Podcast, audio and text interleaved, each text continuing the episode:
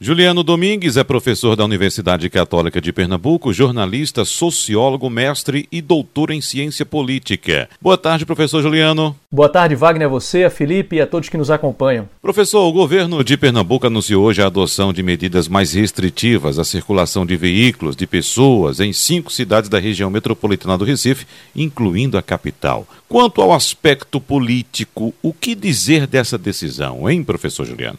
Essa é uma decisão, Wagner, que do ponto de vista político não é uma decisão fácil, simples para governo algum. Isso porque é uma decisão que tem um impacto muito grande no dia a dia das pessoas, na vida das pessoas.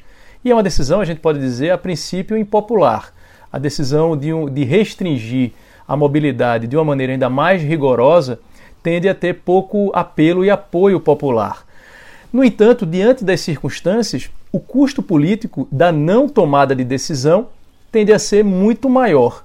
Então, diante de uma situação né, de sobrecarga é, quase que absoluta do sistema de saúde, da possibilidade de é, um colapso do sistema funerário, governantes precisam ficar atentos à necessidade de tomar decisões que signifiquem uma restrição ainda maior, ainda mais rigorosa em relação à mobilidade.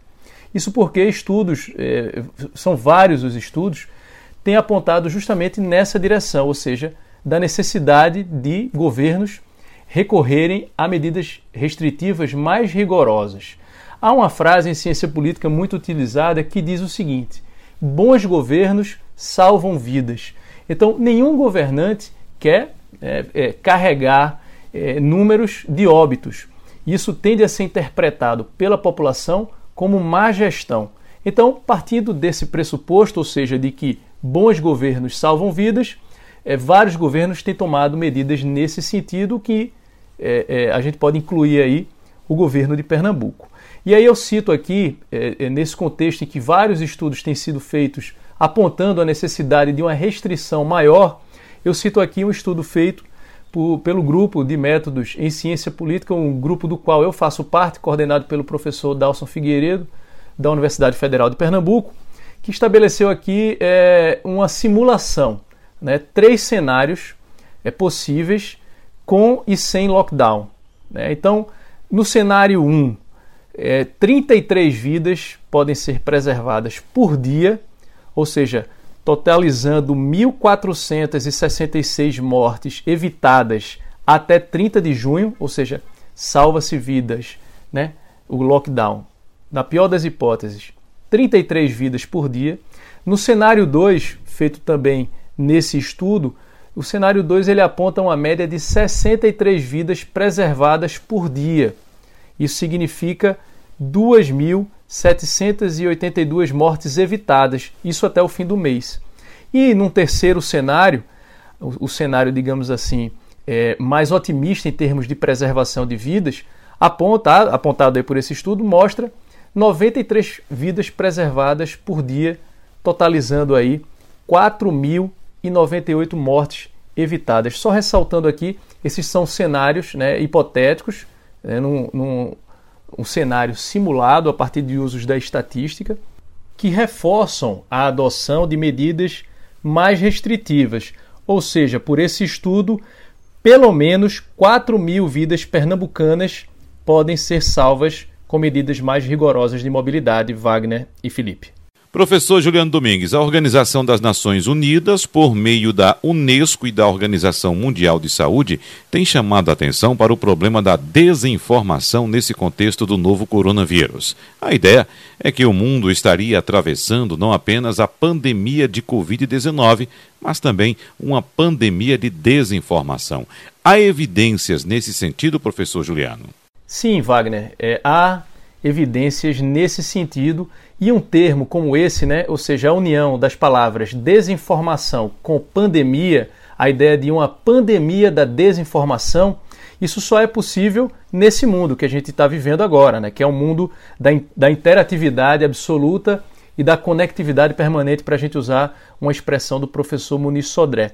Então, segundo é, a ONU, o mundo vive uma desinfodemia, ou seja, uma sobrecarga de informação que é mais ou menos imprecisa, informação que vai aí de teorias da conspiração a achados científicos fantasiosos, ou seja, que não encontram amparo nas evidências, e isso tem custado vidas. Né? Nesse ambiente que a gente tem vivenciado, em que as pessoas estão é, amplamente conectadas através dos seus dispositivos móveis, é, isso acaba gerando um processo de sobrecarga informacional que pode levar justamente à desinformação. Então, nesse ambiente circulam tanto informações é, precisas, fruto de investigação científica, como também desinformação.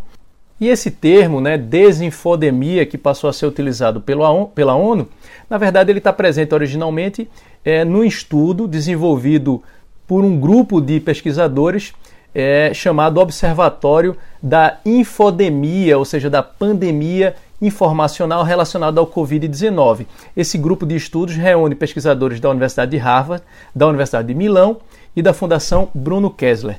E o que é que esse estudo identificou? Identificou, vejam aí, Wagner e Felipe e ouvintes, fonte suspeita na origem de 40% das postagens feitas no Twitter em 64 línguas sobre Covid-19. Vejam bem, 40% das postagens é, originárias de fontes suspeitas. Esse estudo ele também revelou forte presença dos social bots, que são robôs que se comportam como seres humanos nas mídias sociais. E aí vejam só, 42% das mensagens sobre Covid-19 são produzidas por robôs que se comportam como humanos. E dessas mensagens, 40% não são confiáveis. Então vejam só, esse estudo ele reforça justamente essa hipótese, a de que é, o mundo ele vivencia não somente a pandemia do Covid-19, mas também uma pandemia de desinformação. E aí tem três tipos aí de desinformação: a informação falsa criada contra determinado grupo, justamente para causar prejuízo, a informação falsa sem a intenção de causar prejuízo e a informação que é baseada na realidade, mas usada para causar danos. De uma maneira geral, o que é que é, nós devemos ficar atento ao quê? Devemos ficar atentos à informação que circula principalmente na internet, procurando sempre checar a sua origem, a sua fonte, sobretudo antes da gente compartilhar nos nossos grupos, nos grupos de WhatsApp, por exemplo. E aí eu trago um último dado aqui, é, especificamente voltado para o caso do Brasil. Uma pesquisa da Fiocruz apresentou aqui é, informações que mostram que o Brasil vive essa pandemia da desinformação é, relacionada ao coronavírus e, ela, e que ela se concentra principalmente no WhatsApp. Né? 73% da desinformação relacionada a coronavírus circula no WhatsApp. Né? E então a gente precisa ficar atento de uma maneira geral à desinformação, à informação falsa, principalmente aquelas que circulam no WhatsApp e aquelas que são compartilhadas pelo Twitter para a gente combater também a pandemia da desinformação. Wagner e Felipe. Professor Juliano Domingues, mais uma vez, muito obrigado, um abraço e até semana que vem. Eu que agradeço, Wagner, uma boa tarde a você, a Felipe, a todos que nos escutam. Lembrando que esses dados e mais informações eu disponibilizo na minha conta no Instagram, então é só procurar lá no Instagram Juliano Domingues, que você que está escutando a gente aqui encontra esses dados lá. Um abraço a todos, até a próxima.